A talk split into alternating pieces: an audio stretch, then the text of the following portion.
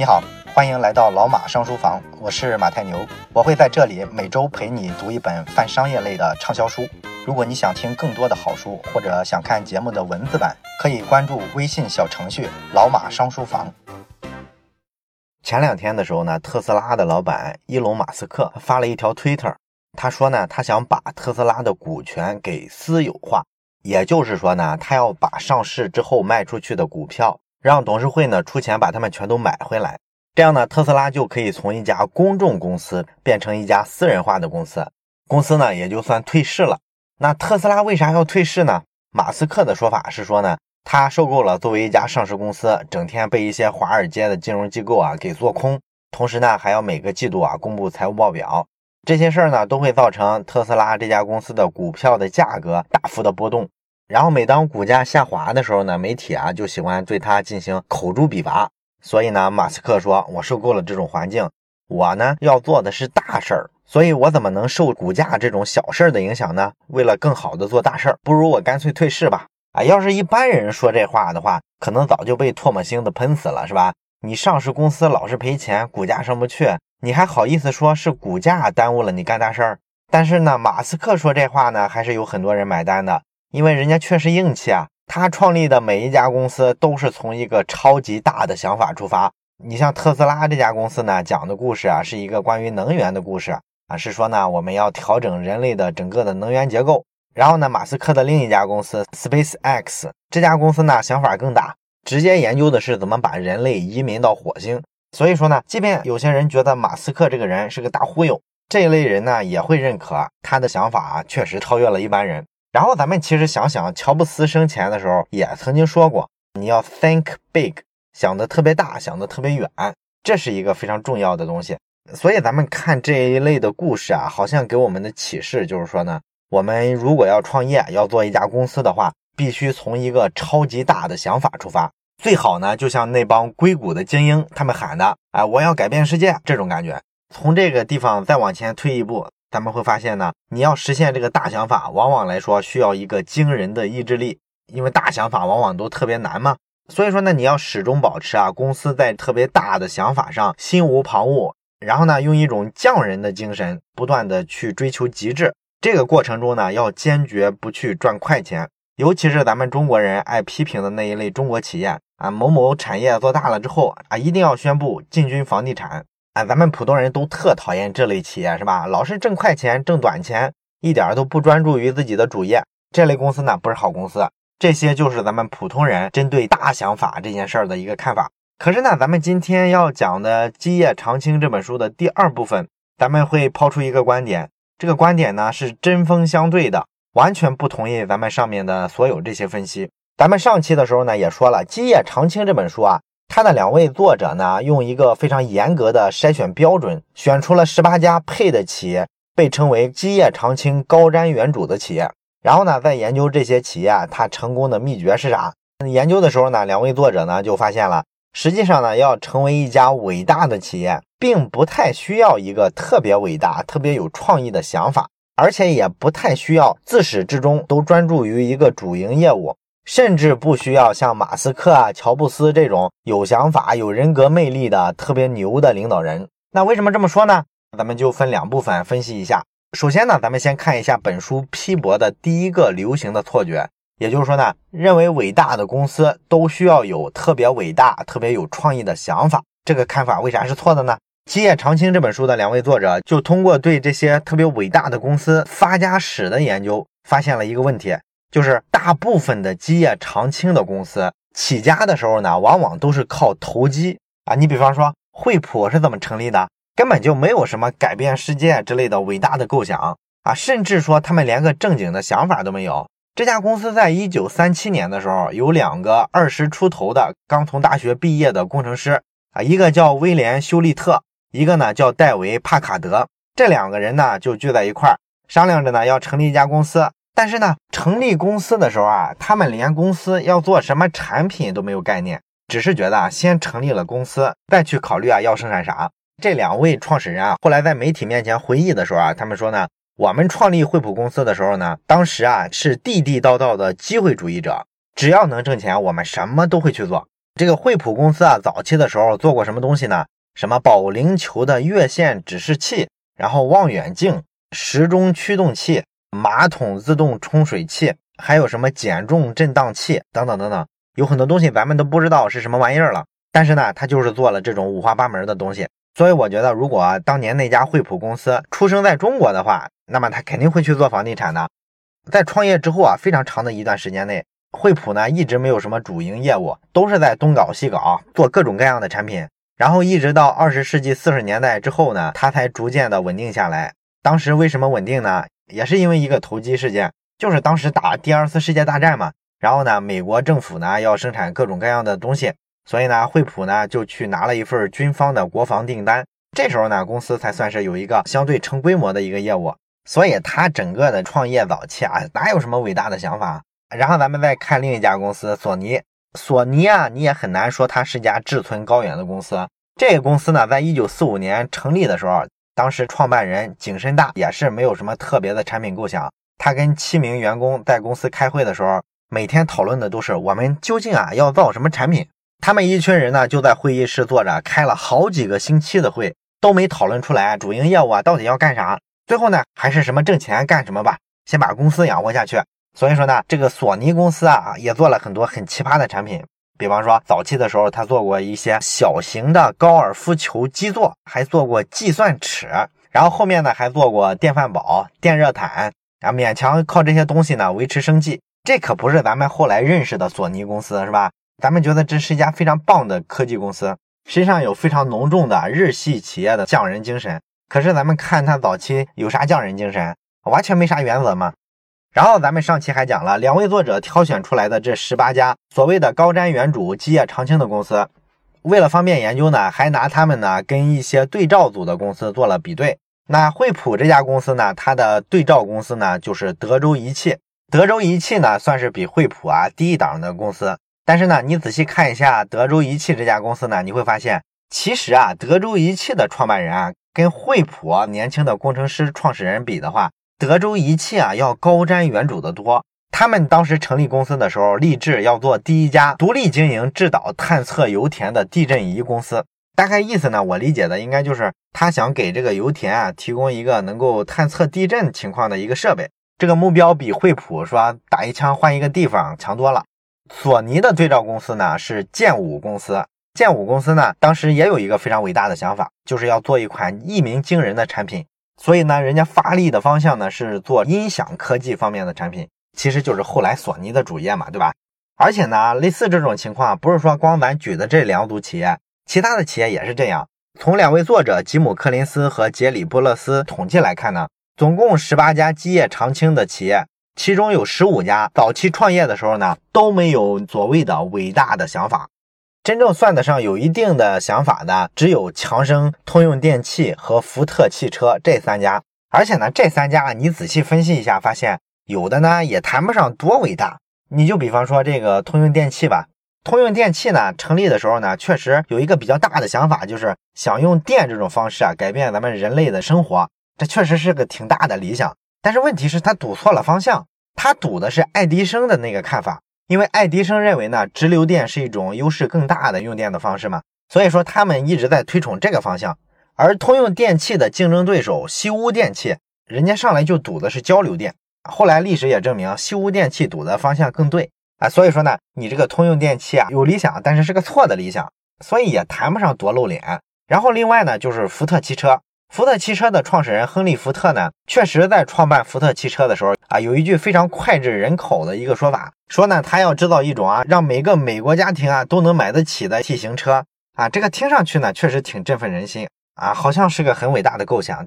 但是呢，当时的背景呢，是在一九零零年到一九零八年的美国，制造汽车的公司一共有多少家呢？有五百零二家，福特呢，只是其中的一家。啊，所以说呢，当时啊，号称要生产一个人人买得起的汽车，也不是什么新概念。只不过说呢，后来大部分的汽车制造厂啊都挂掉了。所以说，当年老福特讲的那句话呢，就显得很掷地有声。咱们这么一分析呢，发现，哎呀，这十八家特别长寿的企业，当年创业的时候，整体来说都挺屌丝啊，没有什么伟大的抱负，没有什么伟大的梦想，基本就是熬天混日子，更像一个投机分子。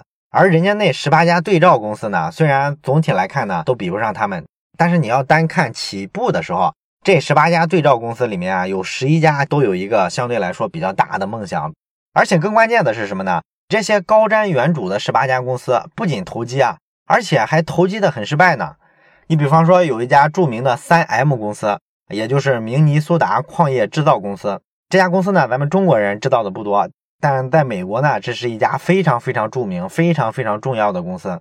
可是他起家的时候呢，实际上是一家非常失败的金刚砂矿厂。他一开始也不知道自己能做什么，后来就开始生产砂纸。创业期间呢，这个三 M 公司啊，难到什么地步呢？就是他的第二任的总裁，在他任期的前十一年，根本没有领过一分钱的薪水。你就可以看他这个企业难到什么地步，根本没有现金流发工资啊。而这个三 M 公司，它的对照公司是诺顿公司。人家这家公司啊，一开始创业都非常顺利啊，在开业前的十五年里，有十四年都能稳定的分红啊。十五年内呢，公司的这个资本呢扩张了十五倍。你看人这业绩是吧？你这个三 M 公司就有点尴尬，一开始搞投机不说，还挺失败。除了这个之外，你像波音公司也是这样。波音公司的创始人威廉波音，他创立公司的时候呢，做的第一架飞机啊就失败了。当时他想把飞机造出来啊，卖给美国海军，结果呢没有通过美国海军的测试，所以呢最初创业的这几年呢特别困难，最后呢只能去卖家具，通过卖家具让波音公司勉强维持下来。而他的这个对照公司呢是道格拉斯飞机公司，人家创立之后啊推出的第一架飞机啊就非常成功，一下就被美国军方选中了，而且他们还造成了第一架横贯美国东西海岸，同时呢载重的量超过机身重量的这么一架飞机。后来呢，人家把这飞机呢改成了鱼雷轰炸机，大量的卖给了美国海军。你看，要是比一开始谁更成功的话，你会发现呢，这些高瞻远瞩的基业长青的公司，一开始好像毫无优势可言，被对照组的企业呢各种吊打。那你说为啥这些后来特别牛的公司啊，没有从一个伟大构想里生长出来呢？这是因为呢，真正伟大的想法一般是来源于非常漫长的沉淀。你根本没有办法在现在这个节点啊一拍脑袋就能想出来。我给你举个例子，比方说这个沃尔玛吧，沃尔玛的创始人山姆·沃尔顿，他在创业的时候呢，一开始呢跟其他企业一样，也没什么伟大的想法。他开始自己的事业的时候呢，只是在美国阿肯色州的一个小城市里啊，拥有了一家富兰克林加盟杂货店。他后来在接受《纽约时报》采访的时候，他说：“我当年干这事儿的时候，根本没有想过后来要做成全世界都连锁的沃尔玛。他的想法只是说，挺有信心做好我眼前这份不起眼的小工作，把这个小店呢运营好，好好服务客户。那么我这个生意就是可以稳步的往前走的，这就是他的想法。但是这个想法非常非常重要，因为他扎实啊，一步一个脚印嘛。在他做这家杂货店做了二十年之后，他这时候才想起来。”我可以做一个折扣连锁商场，这就是沃尔玛了。所以咱们看这个山姆·沃尔顿的自传里面呢，咱们看的时候都会有一种印象，老感觉呢，这个沃尔玛的这个想法啊，是在他中年的时候，好像一拍脑袋凭空想出来的。但是实际上呢，这个事儿怎么可能是一夜之间出来的一个想法呢？人家沃尔顿酝酿这个想法酝酿了二十年。所以说啊，这些基业长青的公司为什么后来能基业长青，就是因为他们选择了一个笨方法。他没有说一开始创业的时候啊，就想着靠特别聪明的点子去把公司带起来，而是呢，把这个公司的运作呢看成是龟兔赛跑里面的乌龟。你的优势呢，一定是把时间战线拉长，先让自己活更长的时间，然后在这个更长的生命周期里呢，不停的去完善自己。一开始呢，没有主营业务不要紧，一开始不成功也不要紧，后面慢慢摸索经验嘛。把这种优势一点一点的夯实，最终呢，你会发现它就能跑赢绝大部分的企业。而如果说你用的是相反的套路，一上来呢是靠一个特别有创意的点子、特别伟大的梦想，从这个出发去做一家企业。首先呢，这个类型的企业呢，在人类的商业历史上能做成的概率就是极低的啊。你现在看到那些伟大的企业啊说啊，一定要 think big，要想的特别大，这些企业都属于幸存者偏差，都是小概率事件。所以你不能把它推而广之，当成一个普遍的结论来应用啊！你要知道，真正伟大的构想一定来源于对市场非常深刻的洞察。这些洞察呢，需要你长年累月的积累，甚至长年累月的失败才能形成。这个过程呢，是各种反思、各种提炼、各种实践，如果说你是一个毛头小伙子，刚从大学出来，上来就做创业，你说你要通过一个伟大的构想去改变世界，这事儿几乎不可能成。这就告诉我们，创业的时候，你想创立一家伟大的公司，你的开头呢，恰恰是做一些不那么伟大的事儿。这是咱们今天讲的第一个错觉。那么今天咱们要讲的第二个错觉呢，就是说真正伟大的公司啊，通常都不需要特别有人格魅力的伟大领袖来指引着这家公司走向成功。咱们大部分人其实都会有这个感觉。咱们看这些大公司的时候啊，掌门人，我们随口就能叫出好多名字来，比方说乔布斯啊、扎克伯格啊、什么沃尔特迪士尼啊、杰克韦尔奇啊，每一个名字咱们叫出来都觉得特别伟大啊，伟大的领袖创造了一个伟大的公司。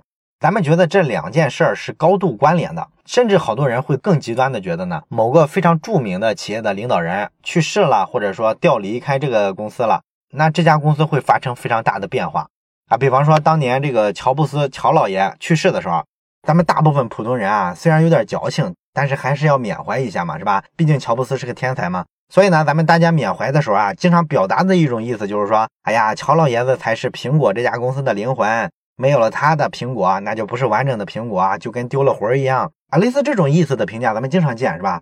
可是事实上呢，过了这几年，咱们再回头来看，乔布斯去世之后，库克把苹果带领着市值翻了三四倍，这个利润啊、销售额啊什么这些指标，比乔布斯时代好得多。所以这事儿是个错觉。基业长青里说啊，没有证据证明一家伟大的企业一定要有一个在公众里面有非常好口碑的伟大领袖的支持。甚至呢，本书的作者啊说的更进一步，他说你要成功的塑造一家高瞻远瞩的公司的话，你就绝对不需要这种知名度很高的人格魅力型的领导。那高瞻远瞩的公司的领导通常长什么样呢？咱们举个例子吧，比方说有一个叫威廉麦克奈特的人，这个人呢你肯定没听过，也没有人把他称为什么二十世纪最伟大的企业领袖啊，各种各样的，在大部分榜单里啊你都看不到这个人，他不像一个明星企业家。但是这个人呢，实际上做过非常多的事儿。他就是刚才咱们讲的非常伟大的三 M 公司的掌舵人。他领导三 M 公司领导了五十二年。所以你想想，这么牛的一个人，掌管这么牛的一家企业，居然大家都不知道，这个人简直低调的令人发指。咱们一般会说，这个魅力型的这种领导啊，都有非常传奇的生涯。就好比说，乔布斯被苹果董事会赶出去，然后后来又王者归来，是吧？而这个威廉麦克奈特呢？他的生涯非常简单，就是从一个助理的记账员开始干，然后干成会计、销售经理啊，最后干总经理啊，一步步上来的，非常简单。这个没什么故事可讲。而且呢，在三 M 公司的企业史里面呢，里边提了这个麦克奈特呢五十多次，应该说这就反映了他的这个地位。但是呢，这五十多次里啊，只有一次提到他的个性。这个企业史里写呢，麦克奈特呢是一个轻言细语、彬彬有礼的人。啊，就这么简单一句话，你看这个在咱们普通人这儿有什么传播的爆点？哪有乔布斯强是吧？乔布斯骂设计师，这个大家对他的个性感觉多强烈啊！你这么一比，他们都 low 爆了是吧？这十八家公司啊，都有很多类似这样的领导人，比方说波音公司的比尔·艾伦，他是波音历史上最重要的一任 CEO，但是呢，他只不过是一位非常务实的普通律师，他身上没有太多有魅力的故事可以讲。所以咱们看这十八家大公司，没有一个人有乔布斯那么有名，有马斯克那么有名，也没有一个人呢能经常的说出像马云那样的各种各样的语录。但是呢，基业长青的作者认为呢，这样的领袖就是伟大公司领袖的常态。当然了，这不是说高瞻远瞩的公司啊出不了这种有魅力的领袖，还是能出的。比方说，二十世纪八十年代开始呢，领导通用电气的是杰克韦尔奇。杰克韦尔奇这个人，那名气就非常大，也是在公众面前形象、气质啊、魅力值都很高的一个领导人。但是整体来说呢，在基业长青类的公司里，这种情况并不常见。那为什么会这样呢？因为真正的好公司呢，实际上需要的是一套成熟的组织机制。这本书里的说法是说呢，你如果你是一个人格魅力型的 CEO，你带领公司啊往前冲，那你实际上干的就是一个打精的角色，天天报时。而如果说你有意识的要把这个企业给它捏合到一块儿去，想办法让它运行效率更高，最好是能自动运行，那你干的事儿呢，要比这个打精高级多了。你这时候就算是在做一个造钟表的事儿。所以呢，什么是好公司啊？就是在组织上尽量的去找一个帮组织造钟表的一个领导人，而不是去找一个人格魅力很强的人让他去报时。这么说有点抽象是吧？我再举个例子吧，咱们就看两家电影公司。啊，一个呢是迪士尼，一个呢是哥伦比亚电影公司。那为什么迪士尼这家公司要比哥伦比亚电影公司伟大的多呢？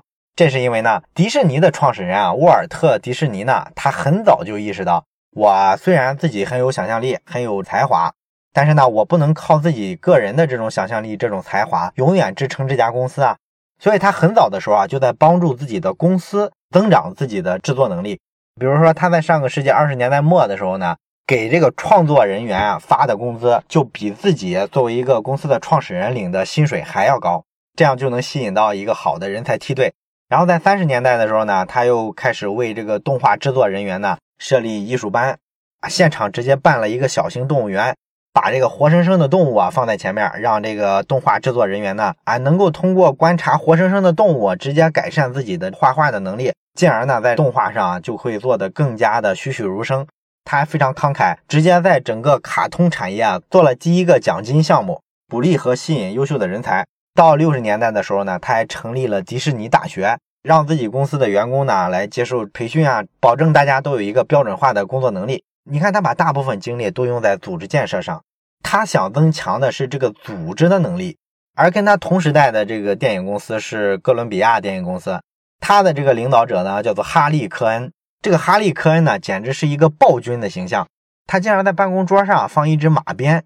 然后呢，跟这个同事交流的时候，为了强调自己的这个语气，经常拿着这个马鞭呢，在这个桌子上敲得啪啪响。所以说呢，大家都怕他。当然了，这个人也确实很有才，他的创作能力呢非常高。